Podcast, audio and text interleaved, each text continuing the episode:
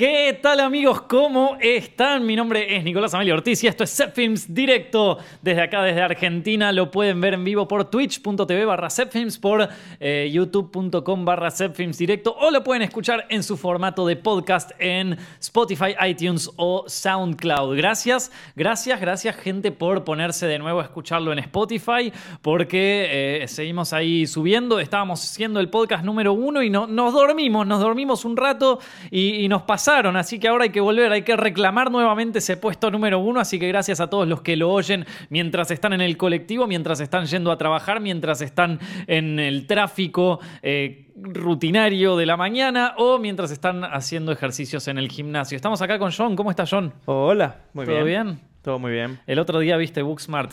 Que- Sí, me encantó. Ah, me- eh, ya- hay alguien, alguien que ve las recomendaciones de acá, ¿eh? alguien por lo menos. Esto- ¿Te, te gustó la peli? me estuve riendo demasiado. Hace un montón que no me reía mucho. Eh, Está Así, buena. tipo carcajada, estamos retentados viendo la película. Está buena, de mis preferidas. De mis Más tiene un preferidas. montón de chistes, como que no te, te empieza a está, está muy bueno. Hmm. Y todos los personajes re buena onda, como que es una re feel good movie. Me Sí, recontra. Sí. Está buenísimo. Y eso que habías dicho que el twist en lo del coming of age clásico, como que, no sé, está bueno. Está bueno la- el punto de vista Hmm. y, y cómo lo manejó. Y también la directora increíble, tipo, hay... hay Re. Pudo haber sido aún sin, sin cosas, sin elecciones de dirección, una buena película, Hmm. con el guion y con los actores. Y igual tiene como que sus cosas la película, ¿viste? Tiene Sí. unos momentos muy buenos. Sí, sí, la verdad es, es increíble. Por eso se las recomendé, chicos. No se olviden. Vean Booksmart, vean Parasite. Son películas que vengo recomendando hace un tiempo y que, y que gustan, ¿eh? Que gustan. Eh, bueno, hoy vamos a hablar de varias cosas. Eh, principalmente vamos a hablar sobre Joker, pero algunas cositas, como por ejemplo que eh, volvió, volvió Spider-Man al MCU. Sí. O sea, se fue, volvió. ¿Vos tenés la historia completa? No, pero viste que... eh, Porque fue complejo, porque varias veces había vuelto y no había vuelto. Inclusive al principio había, vi como un, un post de Downey Jr. Y, Tom Holland diciendo que estaba todo en orden y que si la semana no. O sea, ¿se acuerdan cómo arrancó todo esto? Porque ya en Set Films Directo lo, hablamos un par de veces sobre esta historia y, es como medio, como que va y vuelve, ¿viste? Parece medio una histeriqueada, parecen una, Sony y Marvel parecen una pareja que está que están medio histéricos los dos, ¿viste? Entonces, eh, eh, es como que arrancó con, con eh, Disney ofreciéndole un deal a Sony que parece que les hacía perder plata y Sony obviamente dijo, "Ey, no, maestro, no, no, no, gracias.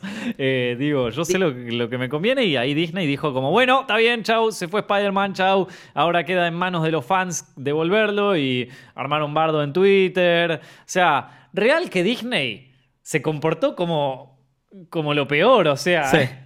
como... Si fuera un pelín eso, eso que acabas de decir, vamos a dejar en fan eh, en las manos de los fans. Como que dejaron, Sí. uh, bueno, no podemos, hasta luego. Y mega bluff, porque necesitan a Spider-Man para, para no sé lo que sé que están haciendo. Recontra, aparte. ¿qué, qué, qué van a hacer? O sea, ¿qué, ¿qué va a hacer Sony, no? Digo, eh, bueno, está bien, lo dejamos a cargo de los fans, como si Disney no podría hacer nada, ¿viste? Tienen, Tiene que sí o sí ser los fans. O sea, eso me parece, bueno, ya lo dije cuando ocurrió, me parecía lo más...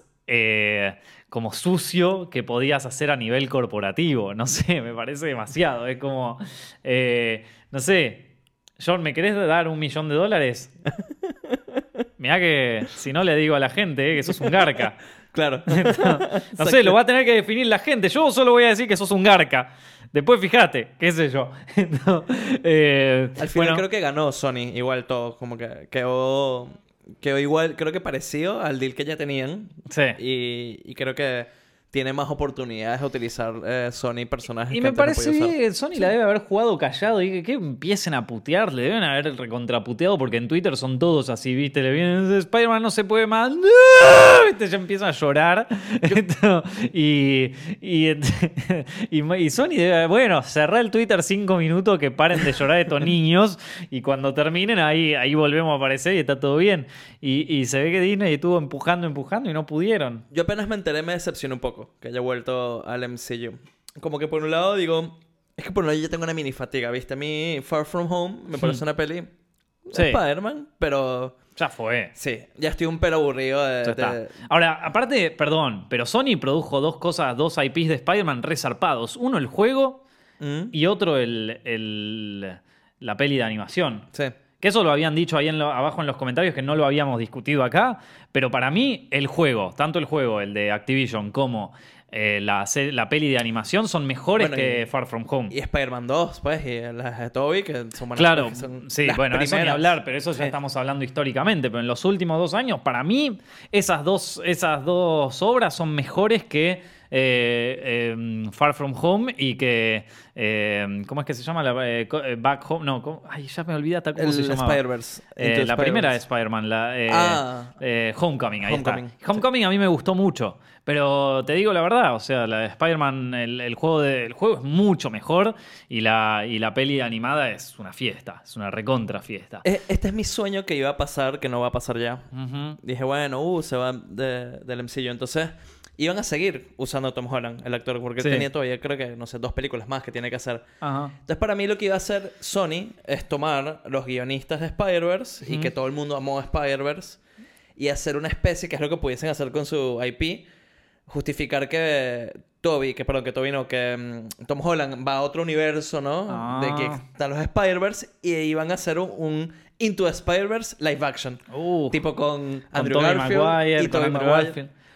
Si se copan estaría divertido ver eso. Eso ya más nunca porque... ¿Qué es eso? Ya igual es como, bueno, dame lo que quieras, total. Yo, está yo, copadísimo. está, todos los meses sale una nueva peli de superhéroe que...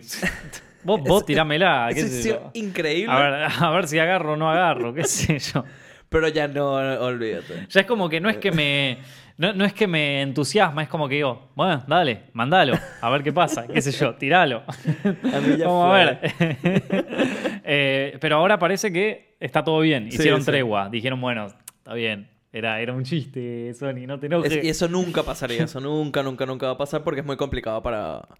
Viste que ellos respetan un montón Marvel. eh, son muy safe con los canon. Sí. y, y las cosas que ponen. Claro. Por eso no querían lo de Venom. Lo cual era aceptable, pero no lo querían. Ey, no. Bueno. Y bueno, ahí está. ¿Viste? Esto es lo que pasa cuando te tratas de hacer. No sé, igual al final terminó siendo publicidad porque están hablando todo de Spider-Man, ¿viste? Eh, así que bueno, volvió Spider-Man al MCU, gente. Qué, qué alegría. Eh, nada, era algo que los tenía todos preocupados, pero evidentemente ya se olvidaron todos de nuevo. Ven que son, son manija, loco. O sea, estaban todos a pleno. Ahora estoy hablando de esto, ya no le interesa a nadie. Eh, de- digo, hay que controlar un poco eso, esos humos del momento, ¿no? Esto, ya, yo te puedo asegurar que hay muchos que deben haber puteado el día que pasó eso después, ya se, ya se deben haber olvidado. Ay, es verdad que había pasado esto, chabón. Bueno, eh, nada, hay que controlar un poco los humos, ¿viste? Controlar la ira y la cosa del momento, porque uno después dice cosas de las que se arrepiente. Eh, así que nada, yo vengo acá a recordarles lo que pasó, ¿no? Y, lo que, y en qué estado están las cosas ahora. Ya sé que eso no importa mucho, pero ahí estamos. Eh, bueno, ahora sí, vamos a hablar del tema de esta semana, la, la peli de Joker. Todo el mundo me pidió que hablara de esta película, la fui a ver, sí, la fui a ver. Todo el mundo me pidió una reseña, todo el mundo la viene pidiendo. Eh, la, la fui a ver la semana pasada, grabé, grabé una reseña que me tomó mucho tiempo hacerla, ¿eh? me tomó bastante tiempo y la van a tener con spoilers y todo este martes en Zepfilms. Hoy voy a hablar sin spoilers de la película. Pero les voy a decir una cosa antes de arrancar. Primero, la reseña original la grabé dos veces. Porque la primera vez que la grabé duró el material en crudo, que después se edita, obvio. El material en crudo duraba una hora. Una hora hablando del Joker. Esto, después dije, no, no puedo estar tanto tiempo. Y lo condensé y eh, el del material original duró 40 minutos y lo bajé a 18. Creo que quedó de 18 la reseña. Pues fíjate la cantidad de boludeces al pedo que debo decir en una reseña para que 40 terminen siendo 18, ¿no? Pero esto John lo sabe mejor que nadie. Sí, eso. nada más. Eh, Esto no lo edité yo, pero imagínate 40 minutos de una reseña de algo que solo hay un tráiler. Y de hecho no hay tantos trailers de Joker, como que... Sí. Uh, bueno. Bueno, pero acá estamos todos entrenados, todos podemos, todos podemos realizarlo.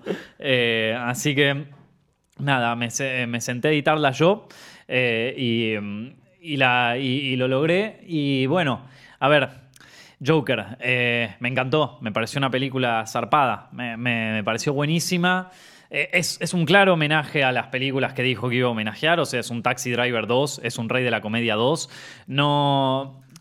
en ningún momento planeé, o sea, no es una película que, que, sea de superhéroes tradicional, ¿no? O sea, no, es una película que, se puede valer tranquilamente por sí misma. Se llama Joker, pero se podría llamar Piñón Fijo, o sea, es... No tiene nada que ver con. Digo, sí aparecen personajes del universo de DC, sí, sí tienen los mismos nombres, pero más allá de eso, yo no leí tantos cómics del Joker, salvo Killing Joke, que lo debe leer todo el mundo, pero salvo ese, digo, la, me, parece que es como una adaptación súper libre de esta película. Y, la verdad es que la, que la rompió. A mí me gustó mucho. Es una película, a ver, vamos a arrancar de, con esto. Es una película incómoda. Es una película perturbadora y es una película que no van a salir contentos del cine. No van a salir como, che, qué lindo lo que vi. O sea, no. No, salís perturbado, salís agobiado. Yo salí del cine como... Uff, Qué viaje, loco. Porque no es. Es una película excesivamente violenta, pero no violenta en cuanto a la sangre que vas a ver y en cuanto a la violencia que uno podría decir que es excesiva, ¿no? O sea, estamos hablando de violencia psicológica. Esta es una película que te obliga durante a dos horas a pasar dos horas con un psicópata o con un, con un demente. Y y entonces eh, eh, eh, cuesta, cuesta verla. Es como que hay algunas cosas que, bueno, son las que se ven en el tráiler, ¿no? Que, vos podrías llegar a empatizar con el protagonista o por lo menos podría decir, bueno, todo el quilombo este viene de algún lado. Pero enseguida, enseguida ya empieza a hacer algunas cosas que vos decís, no, no, pará, esto se fue a la mierda. Entonces tenés que vivir con esa dualidad durante toda la película. Y es, por un momento, llega a ser inaguantable en un momento te tenés que comer los brotes psicóticos del protagonista, que es inaguantable. Eh, esto es, una. Es una montaña rusa de locura, pero no, no, de, no de acción. O sea, no es una película de acción. Hay pocas escenas de acción, de hecho. Casi no hay escenas de acción. Es toda una película de conflicto interno. Y hay escenas que la verdad me, sorprendió que aparecieran en una película eh, de, que no es, que, tan mainstream, o sea, porque Joker no deja de ser un personaje y un IP mainstream de, Warner, que realmente me sorprendió que aparecieran mostradas con esta crudeza. La dirección está muy zarpada, me gustó mucho. Todd Phillips, que, bueno, uno no se esperaría este tipo de, paleta de color, de uso de, la cámara y de todo para, para una peli así, ¿no? Eh, viniendo un director que más que nada hacía comedias. Eh, no, es una peli genial, es una peli eh, maravillosa. Eh, a, mí, a mí me gustó mucho, es una peli difícil porque porque estoy, estoy tratando de hablar sin spoilers, así que capaz que me, me, trago con algunas cosas, pero para no entrar en detalles de la trama, porque tampoco quiero entrar en detalles de la trama ni siquiera, ¿viste? Yo, sé que la gente... Yo estoy acá con miedo. Sí, sí, sí, sí, sí, por eso. No, no, no, voy a hacer todo lo posible por no entrar en detalles de la trama, hablar de todas cosas que tengan que ver con el tráiler nomás. Mañana vienen todos los spoilers, pero hoy vamos a meterle con, eh, con, amabilidad. Em, eh, nada, es una... es es difícil de, ver porque la película toca un montón de temas que de alguna manera reflejan como un lado muy opaco de algunas personas. Que uno podría llegar a identificar si es estadounidense, las podría llegar a identificar con uno mismo, con sus vecinos o con sus compañeros, con sus amigos, o incluso con su propia comunidad. ¿Por qué digo estadounidense? Porque si bien esos mismos problemas también están marcados en la sociedad latinoamericana eh, o hispanohablante, me parece que hay algunos temas en particulares, como por ejemplo la, crisis de los medicamentos, que es, eh, que es un problema más yankee que nuestro. De los opioides. Exactamente. Eh, entonces yo digo, sí, la podemos llegar a a percibir nosotros como un problema que nos puede llegar a tocar de cerca, pero es más fuerte para, una, para, un, para un público estadounidense, porque es, son ellos, o sea, es ellos. O sea, esto es lo que pasa cuando vos no tenés eh, unos vínculos familiares presentes, cuando estás completamente aislado de la sociedad, cuando eh, hay abuso familiar, cuando eh, tenés el tema de los medicamentos, cuando estás una población sobremedicada por, por enfermedades que quizás no tiene, eh, cuando... Nada, todo, todo ese tipo de cosas son un cóctel diabólico que termina generando personas muy frágiles mentalmente como Joker. Eh, es así. Y a veces hay gente que no le gusta verse al espejo, ¿viste? Ahí viste cuando vos te mirás al espejo y ves que, te salió una mancha en la piel o algo feo que, que no te gusta verte, que no, no, no, no. Y, y sí, hay gente que no le gusta verse al espejo y este es un espejo horrible. Horrible, porque te muestra lo peor. El Joker no es un personaje amistoso. Y tampoco quiero entrar en detalles de la trama, pero, pero, no es un personaje con el que el director, los guionistas o mismo Joaquín Phoenix quiere que empatices. Es un personaje como Taxi Driver. Si vos viste Taxi Driver, sabés que Travis, el protagonista de, Taxi Driver, no es un personaje para empatizar. Eh, al contrario, es un personaje que te pone en una situación incómoda, porque eh, eh, es un tipo que en su primera cita con una chica la invita a un cine porno, que vos decís como, ¿qué onda, maestro? ¿Qué está pasando acá? Y si eso te llega a parecer normal, después hay un momento donde él te pone, donde la película finalmente de Taxi Driver te pone en la última dicotomía, que es él va y asesina a un grupo de proxenetas y salva a unas chicas, y de alguna manera en los diarios él aparece como un héroe local. Y a vos como espectador que viviste la película con él, te pone en una situación súper incómoda porque vos sabés que en realidad Travis, si no iba a matar a ese proxeneta, o sea, iba a matar a ese proxeneta porque en realidad él hace tres días quería matar a un político y no le salió.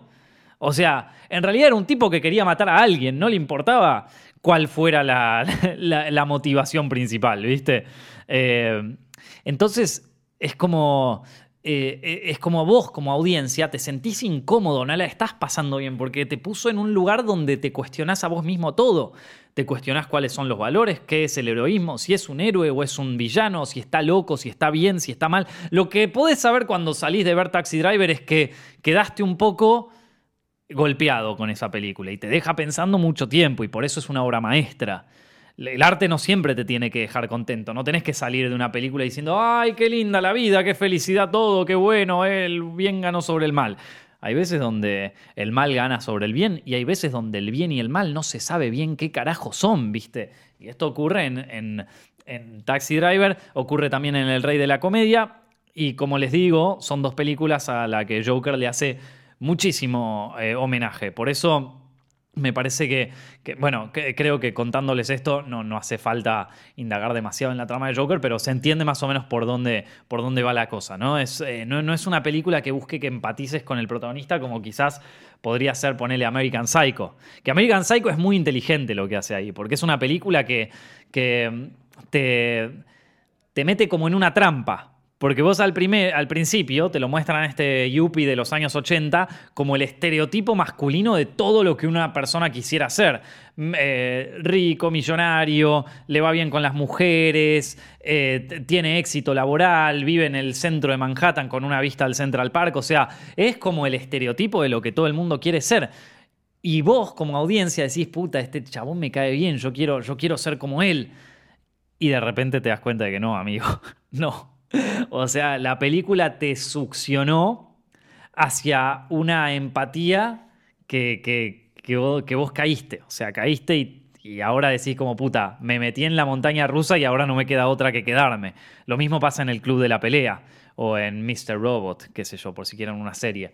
Eh, entonces, eh, eh, la, la, la peli puede tirarte esa, pero Joker no busca eso. Joker se va más por el lado Taxi Driver de la joda o por el lado El Rey de la Comedia. El Rey de la Comedia es una película de Scorsese que no mucha gente vio y que para mí es una obra maestra.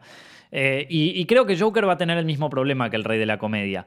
¿Que, ¿Por qué? Porque mm, El Rey de la Comedia critica a una cosa. critica el, exceso, el, el amor desmedido por la celebridad la admiración desmedida por una celebridad, que es algo con lo que todo el mundo vive, ¿viste? O sea, eh, esto, ¿cuánta gente conoces que está obsesionada con un artista o con una celebridad? ¿Cuánta gente conocen que está obsesionada enfermamente de eso? Y la película te lo plantea como que es un problema, pero a veces es difícil mirarse al espejo, ¿viste? A veces es difícil. Y por eso yo creo que en, en El Rey de la Comedia se muestra esta obsesión como una, como una cara diabólica de lo que puede ser la fascinación con las celebridades y con la televisión y con todo eso. Y obviamente a la gente le gusta eso, le gusta estar obsesionada con su, con su coso favorito y con eso. Y por eso, mirá, no, la verdad que no me gusta verme en este espejo. Porque este es un enfermo y yo no quiero ser un enfermo. Pero sí, amigo, estás enfermo. Y eso es lo que te dice la película. Y Joker te dice lo mismo. Por eso es, es jodido de ver. Es una peli difícil de ver y difícil de digerir. Eso no creo que, no, no creo que sea una peli fácil para todo el mundo. No, no, no, no, creo, no sé hasta dónde la audiencia está preparada para que le echen en cara tantas cosas. Pero bueno, esto ya se hace ver, ya se hace ver con las reacciones que tiene la gente. Y esto me parece que es un tema aparte. Esto me parece que es un tema para cuando hacemos los recortes de Zepfilms para ponerlo separado, ¿no? Un, un lado está la reseña que, como saben, la película me encantó, como lo acabo de decir. Pero ahora vamos a otro tema.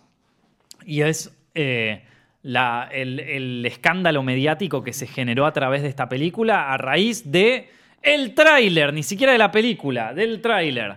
Eh, A raíz de suposiciones e inferencias sí, equivocadas o capaz, o capaz no equivocadas, pero eso, suposiciones. yo voy a dar mi opinión sobre esto y es un tema bastante por el cual hay que ir caminando por medio por, por cáscaras de huevo, ¿viste? Donde sentís que uh, te van a cagar matando por lo que digas. Pero vam- vamos a. Vamos a tratar de poner nuestra, nuestra visión sobre el tema este en particular. Bueno, eh, el Joker ganó el Festival de Venecia, mejor película. Impresionante. Una película, eso no se había visto, ni siquiera Logan logró hacer eso. Ganar un festival que una película eh, basada en una IP de superhéroes gane un festival de semejante prestigio como es Venecia, difícil. Y no es que, bueno, el jurado estaba comprado. El jurado era Lucrecia Martel. o sea, esto. eh, entonces, eh, es algo que llamó poderosamente la atención y los medios entraron a, jugar ahí, ¿viste? Entonces, eh, algunos que vieron la película y algunos que ni siquiera vieron la película, pero que vieron el tráiler, se preocuparon porque esta película pudiera ser peligrosa. Pudiera ser peligrosa porque, según aquellos que vieron el tráiler, y de nuevo es gente que no vio la película, eh, el Joker podría estar romantizando a un arquetipo eh, enfermo de la sociedad. Entonces muchos saltaron a decir, mirá, la verdad que en- con todo este clima de, eh, de matanzas En Estados Unidos. en Estados Unidos y de tiroteos y de todo esto, sacar una película en donde el protagonista, un hombre blanco heterosexual, esto sea... eh, se- eh, se justifiquen sus se acciones. justifiquen por- sus acciones diabólicas por, eh, porque la sociedad lo empujó a ser como es, me parece que tiene poco tacto. Eso es lo que dicen, lo, lo que, cuál es el postulado que hay ahora frente al tráiler de la película. Repito, gente que no vio la película, gente que está opinando por opinar.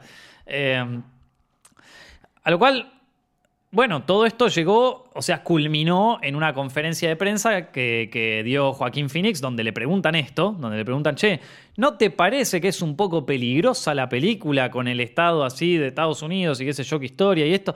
Y Joaquín Phoenix se levantó y se fue. Eh, y todo culminó así. A ver, como alguien que sí vio la película, voy a dar mi opinión sobre esta, sobre esta cosa que, que evidentemente para, para opinar hoy eh, ni necesitas ver la película, no necesitas vale. nada. Nada, necesitas ver el tráiler y estar enojado, es lo único que necesitas. Pero como per- eh, más o menos fue parecido a lo que pasó con Capitana Marvel. O sea, salvando las diferencias, ¿no? Es como que todo el mundo saltó a decir, no, esta película es eh, como feminista radical, que qué Que sé cómo yo. me quieren meter que la cómo quieren meter toda Sí. esa- la retórica. Lo mismo. No viste el tráiler, jefe. Vi- viste el tráiler y te enojaste. por- Y la peli, vos ves Capitana Marvel y no es nada. O sea, es una peli como cualquier otra. Ni siquiera te diría que es buena. Es una peli más del montón. No tiene ni siquiera, o sea, no, no tiene ni bajada de línea. Entonces digo, no es mala, no es mala idea ver una película antes de opinar de ella. Pero bueno, eh, como alguien que vio la película, eh, va- vamos a arrancar por, por una, por una cosa que es general y que esto eh, es como que trasciende todas las películas y es que cualquier expresión artística, sea la que fuese, tiene la posibilidad de inspirar a un enfermo para que la use como excusa para, para sus accionares. Digo, hace un tiempo nosotros sacamos en Films un video sobre Charles Manson y sobre los asesinatos de, de la familia Manson. Y los que lo vieron saben que ellos le, le atribuyeron todos sus asesinatos a una canción de los Beatles. A un tema de los Beatles, a Helter Skelter. Entonces, ja- claro, por las dudas, para, para evitar este tipo de, de tragedias, no hay que pensar tanto, che, como sociedad estaremos bien. No. Hay que censurar todos los álbumes de los Beatles. Me parece que es como lo más, lo más lógico Y que habría que libros hacer. también, tipo el que mató John Lennon, que tenía Catcher in the Rye. Eso. Hay que quemar todos los libros. Claro, hay que quemar todos los libros de Catcher in the Rye. ¿Viste?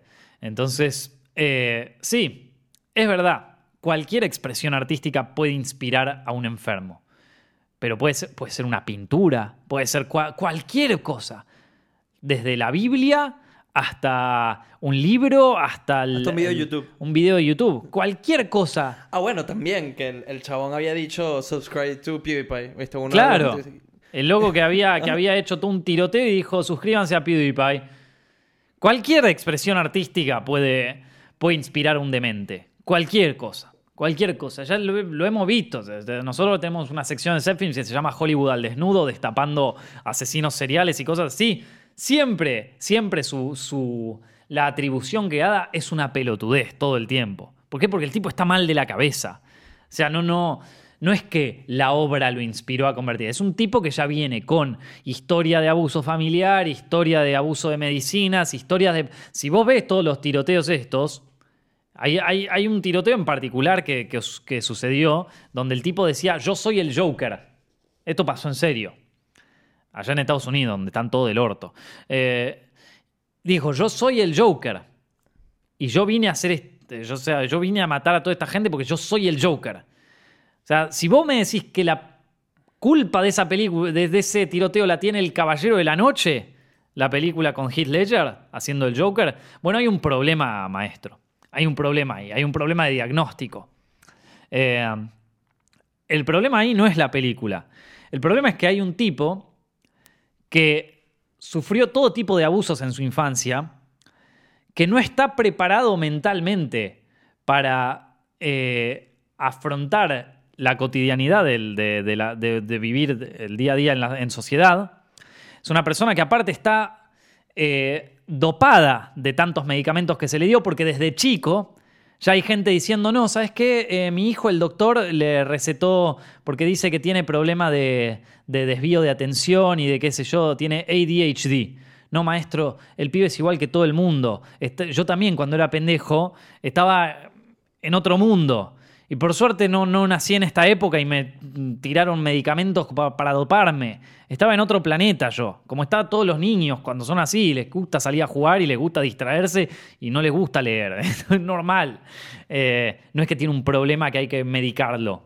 Ahora ya un pibe que desde los 5 años ya los empiezan a medicar y ya cuando tienen 13, cuando ya empieza a desarrollarse eh, como adolescentes, ya están sobremedicados, ya los están tratando como un psicótico cuando tiene 13, 14 años. Y sí, ma- sumale a eso situaciones de abuso familiar, figuras paternas que, capaz no existen, porque es bastante común que, hoy en día los vínculos familiares sean medio rotos, ¿no? Que los padres, sobre todo el padre, no se quiera hacer cargo y se borra, ¿viste? ¿Cuánto- ¿Cuántos casos hay de madres solteras?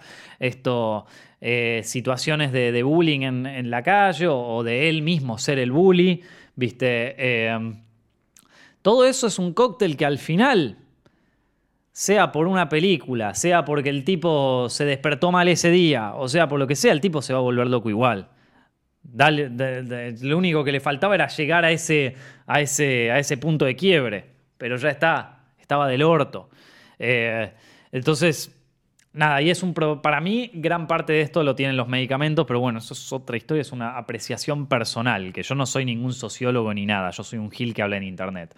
Eh, pero ya culpar a una película por eso es como, bueno, la vieja, la vieja confiable de culpar a los videojuegos, ¿viste? Toda esta violencia está engendrada por el Fortnite. Y no te, me parece que es un poquito fácil si lo llevamos por ese lado. Y lo mismo pasa acá. Ahora, lo que yo creo que le da más sazón a Joker en particular es que la película, lo mismo que Taxi Driver, ¿eh? opino lo mismo con Taxi Driver, me parece que la película toca, eh, toca mucho el tema de la fragilidad masculina, y no, no quiero entrar en, en detalles porque ya voy a entrar en detalles de la trama, pero toca mucho el tema de la, la ausencia de figuras masculinas de admiración, vamos a decirlo así, eh, en, la, en la película. El protagonista tiene un problema grave con eso. Listo, no voy a decir nada más porque entro en spoilers. Eh, entonces, eh, y sí, y sí, y si a alguien le da miedo eso, le da miedo que eso pueda tocar algún nervio en la sociedad estadounidense, bueno, tienen que ver qué carajo pasa con los hombres en su, ciudad, en su comunidad, qué les está pasando, qué hay ahí, cuál es el problema, en vez de decir, no, bueno, eh, qué sé yo, tapémoslo, mediquémoslo, metámoslo en un psiquiatra. O sea, hay un problema de toda una generación. Es mucha gente. Eh, y, son un montón de bombitas ahí que están a punto de explotar. Pero no es por una película, es por, un montón de cosas, un montón de factores. Eh, así que no me sorprende igual que en una sociedad que prefiere eh, digo, que, tiene un tiroteo y en vez, de, eh, en vez de salir a pensar, che puta, tenemos un tiroteo todos los días, ¿qué carajo está pasando? Lo primero que piensan es quién es el culpable de esto. Ah, fue esto, no fue esta película, no fue esto. Y, eh, o sea, digo, no, puedo decir mucho porque la sociedad argentina tiene un problema parecido con la economía, pero, pero, pero dejando, pero, pero dejando, digo, si, si realmente uno primero tiene que asumir que tiene un problema. Si vos lo seguís tapando y todo, o seguís culpando, seguís proyectando este problema en otros, en otros factores, no, la culpa la tienen las películas. Y bueno, sí, e, e, eventualmente no, no, descarto que esta película pueda inspirar a algún loquito. Así como Helter Skelter inspiró a Charles Manson. Como cualquier pieza de arte. Como cualquier pieza de arte, pero también como, qué sé yo, como eh, Iron Man podría inspirar a un loco a vestirse de Iron Man y salir a matar gente. O sea, digo, no, no. Me recuerda un poco a cuando la, cuando la tragedia de Columbine, que salió después, creo que un año después salió Elephant, ¿viste? De Gus Y un poco para mí la, la, temática, bueno, también se ha hablado de eso, ¿no? Para mí, la temática de Elephant es mostrarte a dos pibes, ¿no? Y y era esa, esa retórica de tipo que, ¿qué fue lo que pasó? Hay que culpar. ¿Qué fue? ¿Por qué estos chamos hicieron esto? Entonces en Elephant, viste, te decían que veía un discurso de Hitler, o que eran gays, o que las armas, y al final ninguna de esas eran las causas. De hecho, como que lo que te dice la película es como que no hay una causa real, que es lo que ponía a los norteamericanos re incómodos porque era como que, pero ¿cómo que no hay una causa real? Tiene que haber, ¿cuál es? No, pero tenés que ir tan atrás y tenés que hacer un estudio tan psicológico, psiquiátrico y, tenés que ir tan, tan a fondo con la personalidad de una persona. ¿Cuántos trastornos de personalidad existen en estos últimos años? Que ya se están haciendo visibles, ¿viste? Entonces tenés que ir tan atrás, tenés que hacer un estudio tan de campo que hoy en, hoy en día nadie lo quiere hacer realmente. O sea, es mucho más fácil culpar las armas. Eh, ojo, yo entiendo igual que hay momentos y momentos para sacar una película.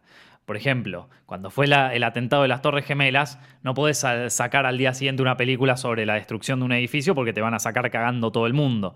Esto, sí. Pero eh, digo, si hay un tiroteo en, la, eh, en, un colegio, al día siguiente no vas a sacar una película sobre un tiroteo en un colegio, porque te van a sacar todos cagando. Eso tiene que ver con el timing y me parece que es un problema más de, de marketing y sociedad. Pero ya lo, otro de culpar, de, poner la culpa, de, responsabilizar, ahí está, la palabra es responsabilizar, de responsabilidad, responsabilizar al arte de los comportamientos de una sociedad. Y hermano, hay un problema. Mm. Digo, porque con la misma lógica yo puedo decir, bueno, un loquito se le ocurrió que Thanos tenía razón y que hay que erradicar a la mitad del país, y como su país es su colegio, hay que erradicar a la mitad del colegio. Hay gente que se le está olvidando eso, que Marvel pintó a Thanos como que con, mucha con mucha lógica, ¿no? Y no salió nadie diciendo. Pero es que, no es el tema, es que no hay nada para decir. O sea, sí, es un villano, loco. Es un villano. ¿Vos qué, qué pensás? El villano quiere el, bien. Quiere el bien desde su retorcida perspectiva, pero porque, es, porque justamente es el villano. No, bueno, pero ¿sabes que tiene un punto? Sí, el punto es que está del orto, amigo. Esto. Entonces, eh, si vos empezás a pensar, che, pero ¿Sabes que habría que erradicar a la mitad del mundo? Bueno, mira, yo, te digo que hay gente que, piensa más o menos lo mismo, que lo pensó, que, se llama eugenesia, eh, que, se practicó durante mucho tiempo en algunos países, que, otros países directamente lo llevaron al extremo y que de esa manera controlaron a la población de alguna manera, pero ya sabemos las consecuencias que tuvo. o sea, si a vos te parece que el pensamiento de Thanos está bien, bueno, fijad, o sea, los resultados están a la vista. Digo, está bien, querés eliminar a la mitad de la población. Bueno, arranquemos por qué es la mitad de la población. Esto, la mitad de la población rica, la mitad de la población, la mitad cortado tajantemente. ¿Quiénes son de ese lugar? O sea, bueno, nada. Esto y hay que crear un mundo nuevo. ¿Quiénes se salvan? ¿Quiénes no? No tendría que ser random esto. Bueno, ¿quién es el que lo hace random? Porque alguien lo decide. Esto, entonces, nada, digo un ejemplo pelotudo, ¿no? Esto, como que digo, es una película y es un villano y tiene la mente retorcida y, ya eh, si alguien decide eh, atribuirle a la película una responsabilidad social, bueno, che, loco, estamos en un quilombo. ¿Estamos en un quilombo o evidentemente no? Evidentemente es así. Porque por eso no te sorprende que el presidente de Estados Unidos sea una celebridad. no. Eh, o que, bueno, nada, nos metemos en, temas sociales que no tienen nada que ver. Pero la cuestión es que. Eh, primero hay que ver la película. La película no te pide que empatices con el Joker. Ahí no quiero, no quiero revelar detalles de la trama, porque no, no. Pero así como ustedes seguramente vieron en el tráiler de la película, que hay un momento donde a él le dan una golpiza a unos tipos vestidos de traje y es como que ahí el tráiler da a entender que las cosas se quiebran, ¿viste? Que todo estalla y que... Ahí uno podría decir, sí, bueno, está bien, fue una medida excesiva matar a esta gente. Cualquier persona normal, bueno, no, no creo que llegara a ese extremo, pero se podría entender de dónde viene. Ahora, la película no se queda en esa. La película te lo pone a él en muchas situaciones eh, que, las voy a explicar en la, reseña de la peli, que, es un poco más larga y que tiene spoilers, pero la película te pone en situaciones en donde el personaje claramente está haciendo las cosas mal. Ejemplo, Taxi Driver, cuando la lleva a la chica al cine porno. Bueno, esto lo mismo, temas de acoso, temas de eh, armas, temas de cosas así. No voy a revelar más. Eh, donde vos ya no podés empatizar donde si vos ya estás empatizando con eso es porque evidentemente vos tenés un problema también. Y gente, si van con alguien y les dice, che, ¿sabes qué? Al final el Joker tenía, tenía razón en lo que hizo salgan corriendo. Y también detallitos chiquitos en Taxi Driver. ¿Tú te acuerdas la alimentación de, de este tipo en que tomaba birra con cereal y comía malísimo siempre? Como que, está súper trastornada. Sí, sí, sí. No, no. aparte, en, eh, él, él, tiene un montón de situaciones en, Taxi Driver, tiene un montón de situaciones en donde claramente no estaba bien el personaje. Cuando, el, ejemplo más, más pragmático es el de ella, es el de cuando le invita al cine. Ese es como el más obvio de todos. Pero el tipo quería matar a un político antes. Esto de tengo que estar en, la, en, la, situación física perfecta, el tipo como preparándose para, para el coso. Eh, hay otra peli que, es del mismo guionista de Taxi Driver que va medio en la misma, en, la misma línea, que se llama... Eh, salió el año pasado, es buenísima, con eh, Ewan McGregor, no, con Ethan Hawke, que se llama... es sobre un, sobre un sacerdote. Eh, ay, ahora no me acuerdo el nombre, pero es buenísima. La puse en el top 10 de las mejores películas del año pasado. Eh, donde vos ves un tipo que claramente está entrando completamente en la locura y que un tema, en, el caso de esta película, es el cambio climático, lo vuelve loco. O sea, lo vuelve loco, lo vuelve desviado y dice que con el tema del cambio climático y las corporaciones justifica sus acciones de matar gente. First Reformed. Ahí está, First Reformed. Excelente película, véanla. Y Joker va por este lado también. Hay una parte de a mí que no me gustó tanto de la película, pero bueno, no, la, voy a nombrar cuando, cuando, cuando, salga el review con, con spoilers y todo. Pero bueno, opinión general sobre el Joker, o sea, sobre la película, sobre la, sobre, la polémica que se generó. Y creo que ahí ya liquidamos todo tema Joker, ¿no? Un tema chiquitito de esta semana que nunca llegué a, com- a comentar, pero lo comento por acá para que sepan las boludeces a los que somos sometidos a veces.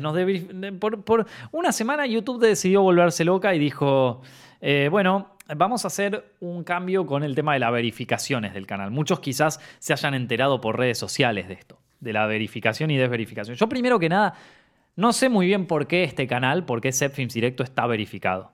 Creo que porque la plataforma me lo relaciona con mis otros dos canales y de ahí saco la... Es como que dijo, bueno, es el dueño de todo canal también, también le verificamos este.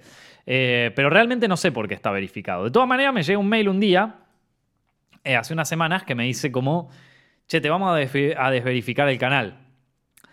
Y yo es como que digo, uh, ¿qué pasó acá? Ya, ya es como que digo, de Zepfilms Directo, bueno, fue lindo mientras duró, ya está, qué sé yo. Eh, ya fue.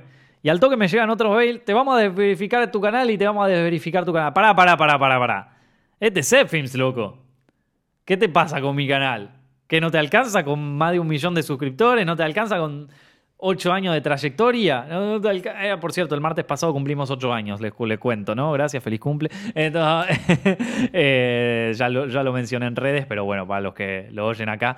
Eh, no alcanza con eso, eh, no me querés sacar la- el, verificado. Pues la verdad que estaba tan enquilombado, porque este país está en un quilombo tras otro, eh, estaba tan enquilombado que dije, no, no me rompan las pelotas. ¿Sabes qué? Está todo bien, la, la medallita, el verificado, lo que vos quieras. Ahora no es de mi interés. Si puedo venderte esa medallita en dólares, si alguien me quiere comprar esa medallita en dólares, me interesa. Pero como en este momento no, no, no, me chupa un huevo la medallita. No estoy, primero la comida, después la seguridad, después la medallita. Ah, ¿Ok? Ahora estamos peleando por la comida. Así que, eh, nada, estaba tan en otra que me, dije, no, YouTube a mí con esto no me vea. Pero a una gente sí le rompió soberanamente las pelotas. Eh, sobre todo en España, en Estados Unidos, parece que, que pegó este problema también y rompió las pelotas. Entonces empezaron todos a quejarse. Y YouTube dijo, uy, la cagamos. Y la vo- devolvió. La devolvió. en un fin de semana pasamos de no estar verifica- verificados a volver a estar verificados. Y yo no hice nada. Esto es como... Bueno, gracias a toda la gente que peleó por esto. Pero la verdad, YouTube también, viste, no rompas las pelotas, boludo. Tenemos un montón de quilombo. Yo te entiendo algunas cosas de la desmonetización y todo eso. Pero no rompas las pelotas con esto del- de, la verificación y todo esto. Estamos, estamos re preocupados con un montón de cosas acá en el tercer mundo, ¿viste? Esto, eh, hay hay 30.000 quilombos, ¿viste? No rompas las bolas. Ya está. Tenemos otras cosas en las que pensar acá. Tengo que pensar en los temas que, que preocupan a la sociedad argentina, no la fucking medallita esa de, de la verificación. Eh, así que nada. Eh, pero bueno, eh, dicho todo esto, nada, un temita así corto sobre, sobre la verificación del canal que me, que, que- que me pareció, pareció un, poco, un poco denso al pedo. No lo sé. Igual, John, volvimos a estar verificados, así que está todo bien. Vamos. Sí. Hubo.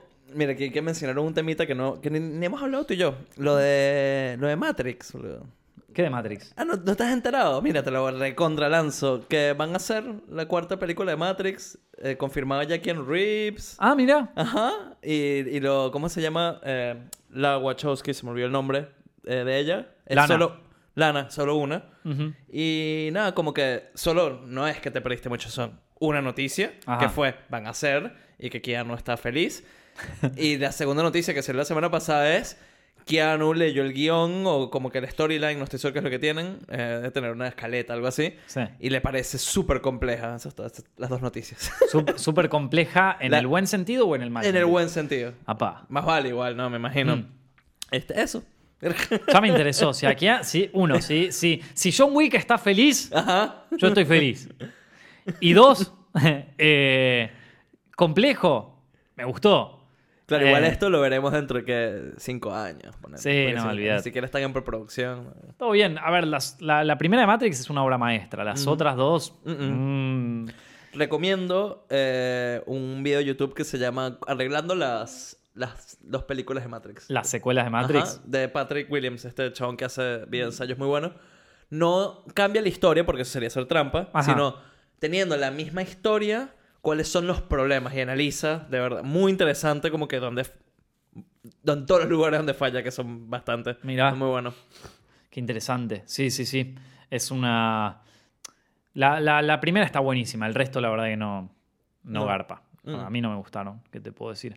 Eh, pero bueno, Keanu Reeves, yo lo banco. Eh, me gusta mucho John Wick, la verdad. Eh, Keanu Reeves ahora se volvió como el, eh, todo el mundo es fan de él eh, en internet. Es como que durante estos meses es como que ya está, lo aman todos.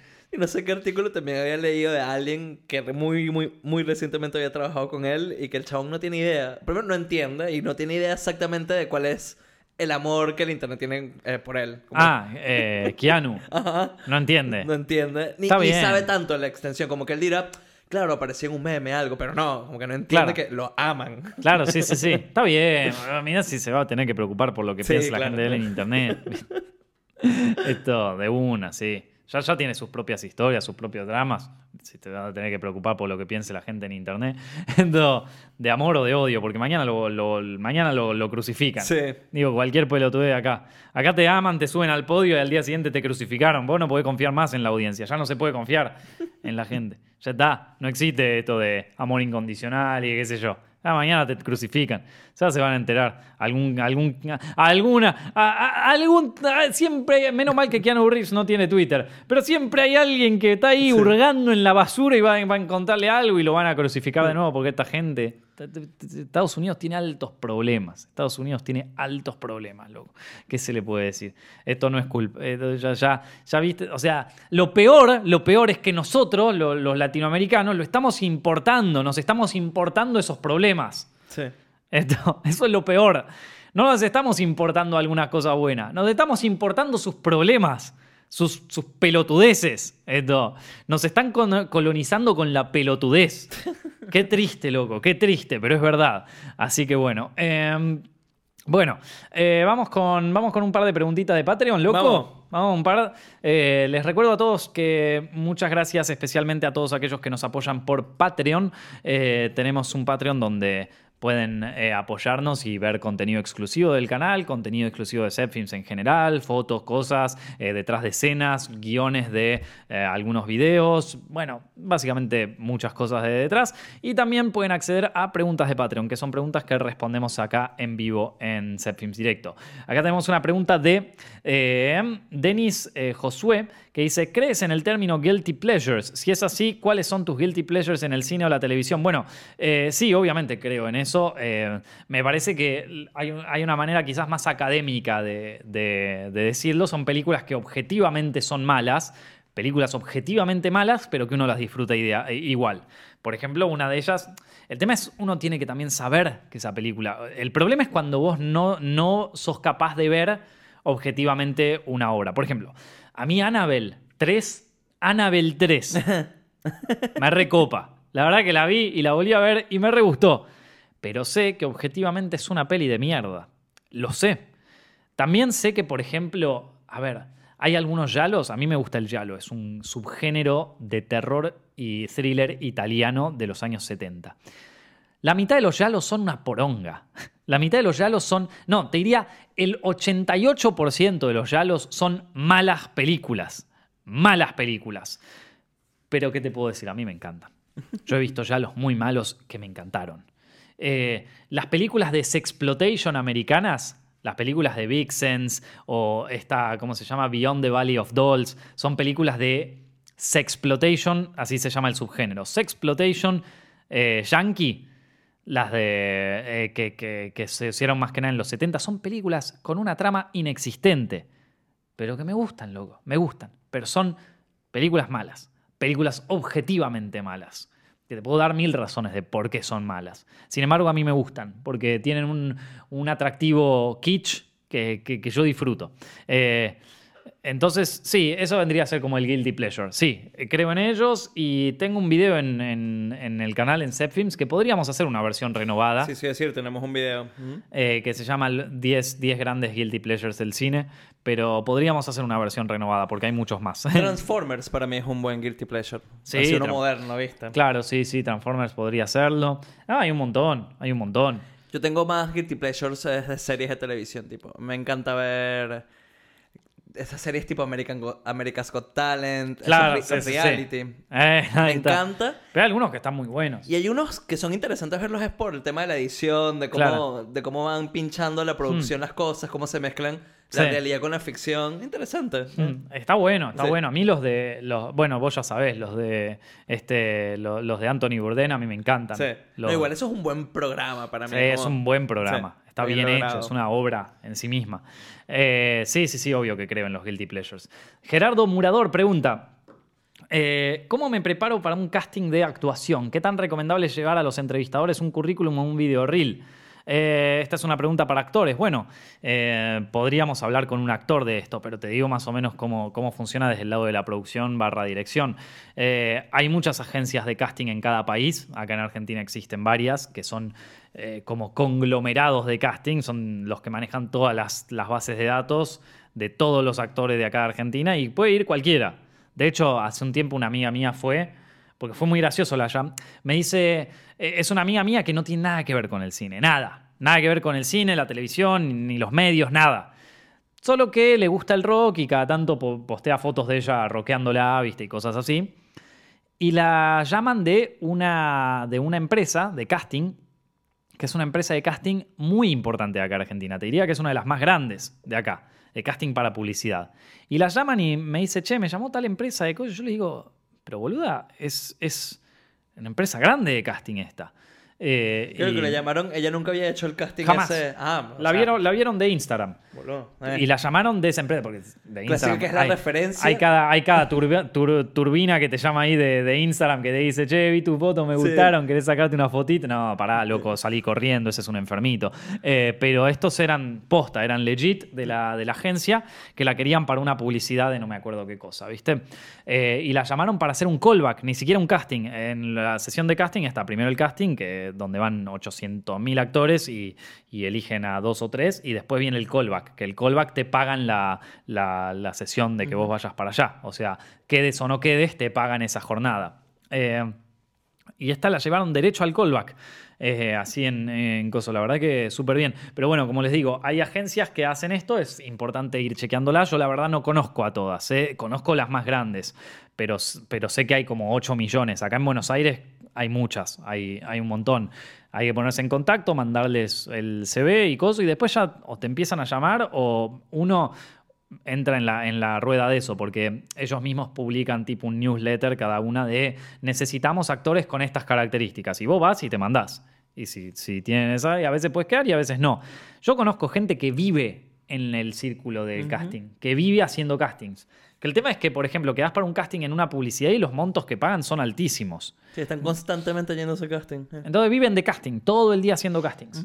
Y cuando agarran uno, ya está. ¡Pum! Valió la pena todos esos meses de casting. Es un trabajo de día completo. Sí. Eh, el, después tengo. Nada, eso es como lo que. Sí, o sea, no, como herramientas de actor, no viene mal tener un reel.